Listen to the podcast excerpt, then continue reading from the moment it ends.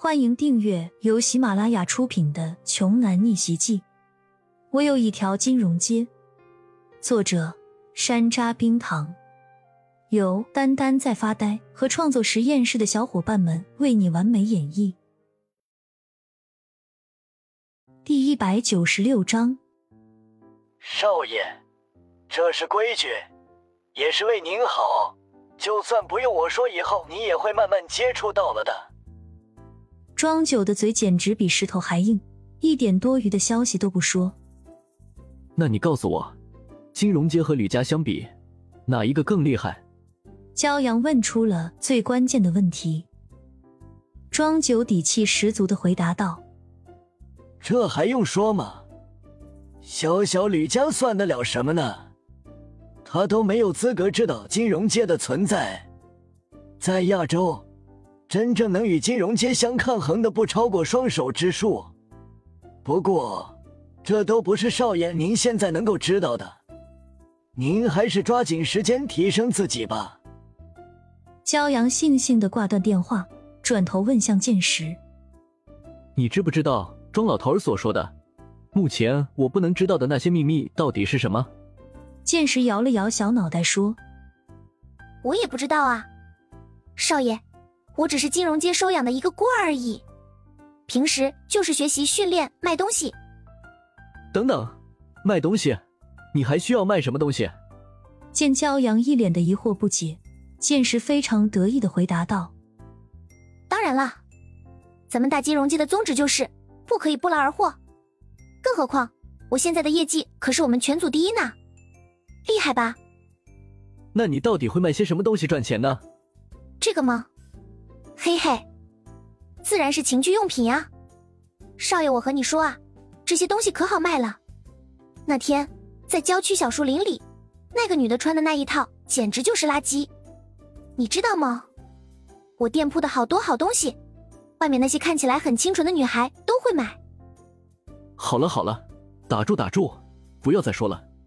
骄阳算是发现了，这个年龄貌似不大的小丫头片子，简直就是无妖王啊！与此同时，此刻另一边，吕家的人也已经到了新县。这次来的是吕家的第三代吕怀安。吕家第三代比第二代要兴旺的多，少年少女得有数十人。而吕怀安则是第三代中排名比较靠前的嫡系子弟。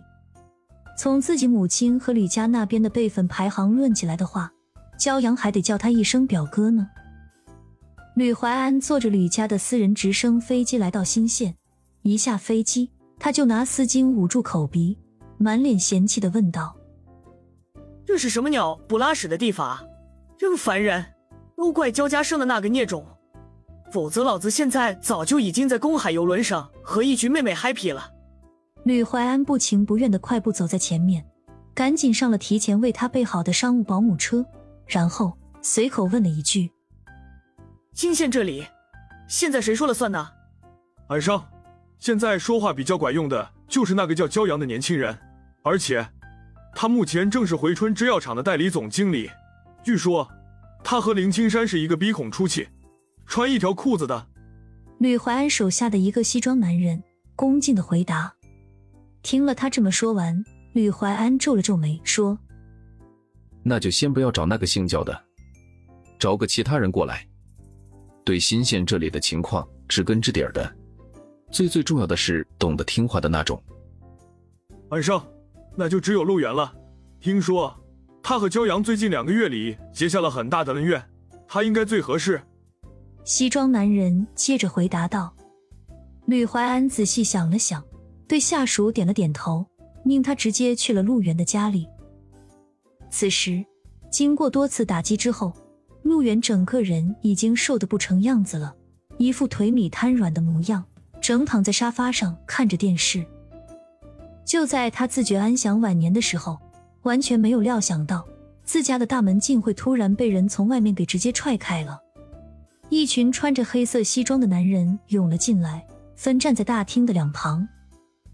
紧接着，在黑衣人列队的中间，吕怀安从门外缓缓地走了进来。双目鄙夷的俯视着窝在沙发里，一时之间还没有反应过来的那个瘦弱老男人问道。你就是陆源。